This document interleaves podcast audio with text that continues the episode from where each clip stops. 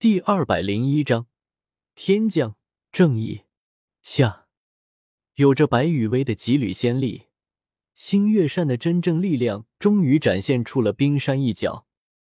星月扇扇面上的诸天星图中，一颗星辰闪耀，星辰的投影在斗罗大陆的苍穹之外化虚为实，形成了一颗巨大的陨石，呼啸着从天而降。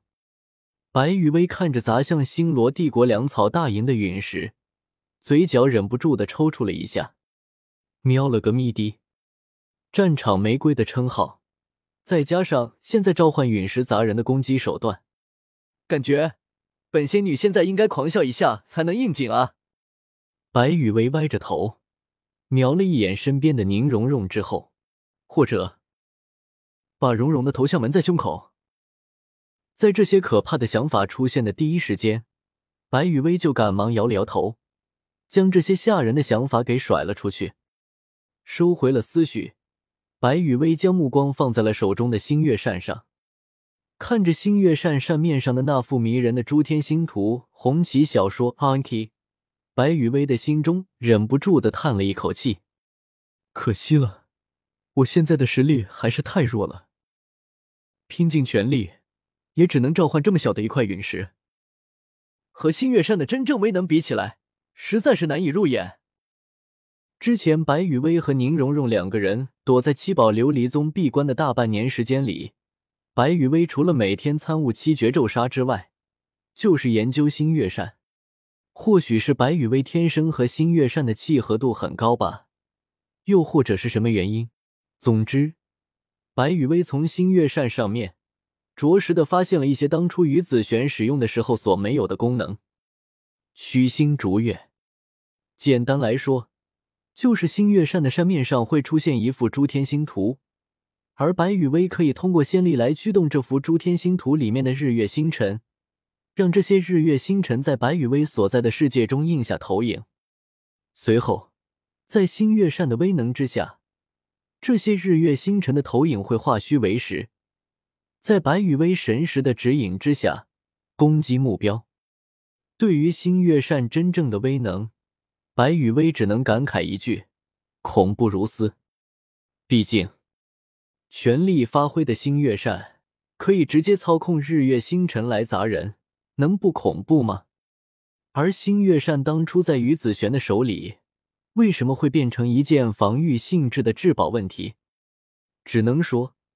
星月扇在不同人的手里，会展现出不同的力量吧。毕竟，以七绝咒杀为主要攻击手段的于子璇，最需要的就是可以保证于子璇在施展七绝咒杀时候的安全。所以，星月扇在于子璇的手中，就是一件以防御为主的至宝。那些打向于子璇的攻击。都会被当时的星月扇给引导到自身的诸天星图里面，由诸天星图里面的那些日月星辰来代替于紫璇承受外来的攻击。关于星月扇的全部威能，以及在自己手中和在于紫璇手中所展现出来能力的不同，白羽薇只是简单的研究了一下，并没有投入太大的精力。研究这玩意，哪有沐浴来的舒服？可可。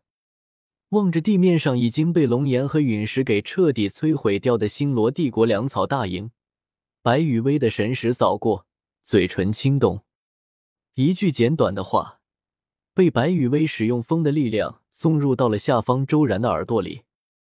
做完这些，白羽薇转过头看向了宁荣荣：“我们走吧。”嗯，点了点头，宁荣荣便拉着白羽薇朝着群星城的位置飞去。等回到了群星城，白雨薇和宁荣荣两个人还要去找千仞雪一起商讨接下来有关于天斗帝国大军的行动。星罗帝国粮草大营，戴沐白这位粮草大营的主帅，现在是一脸的苍白和茫然。早在傍晚的时候，因为前线的战士由戴维斯作为主要负责人，戴沐白就在自己的帐篷里面无能狂怒了一波。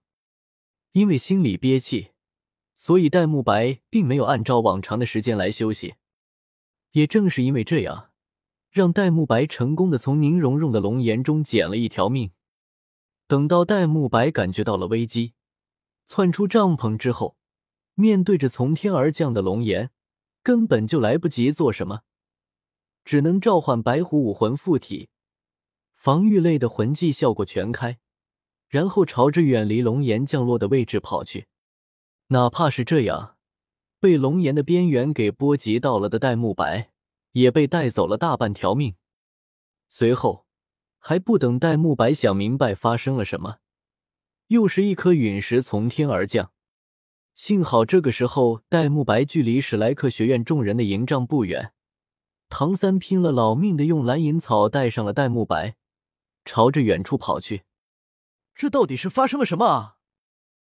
看着周围在龙岩和陨石的攻击之下，勉强存活下来的一百多人，戴沐白发出了愤怒中掺杂着绝望的嚎叫。自己负责的，为星罗帝国新集结起来的五十万大军粮草的粮草大营，完了；守护粮草大营的三万星罗帝国军队，完了；粮草大营内配备的一千名魂师，完了。这些都完了，代表着戴沐白的人生也可以完了。是谁？到底是谁？烟花过后的星罗帝国粮草大营，存活下来的人，包括戴沐白和史莱克学院的众人在内，也不过将将超过一百人而已。最要命的是，史莱克学院的众人中，也有两个人消失不见了。只不过因为突遭大变的缘故，戴沐白和唐三等人还没有注意到这一点。可是。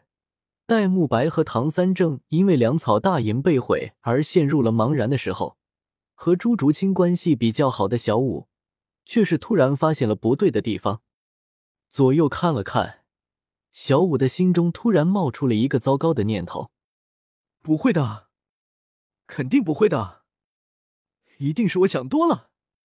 这个念头冒出来之后，小五在脑海中疯狂的否定着自己的想法，慌乱之下。小五直接找上了史莱克学院的众人，压抑的气氛中，小五那慌张不已的声音响起：“哥，戴老大，小奥，胖子，弗兰的院长，赵无极老师，大师，绍兴老师，卢奇斌老师，李玉松老师，秦明老师，你们。”小五找了一圈，发现史莱克学院的众人中，除了那两个人之外。其余的人都在。这个时候，小五更加的慌张了。咕嘟，满含着期望，小五眼角含泪的看着史莱克学院的众人：“大家有看到竹青和小然吗？”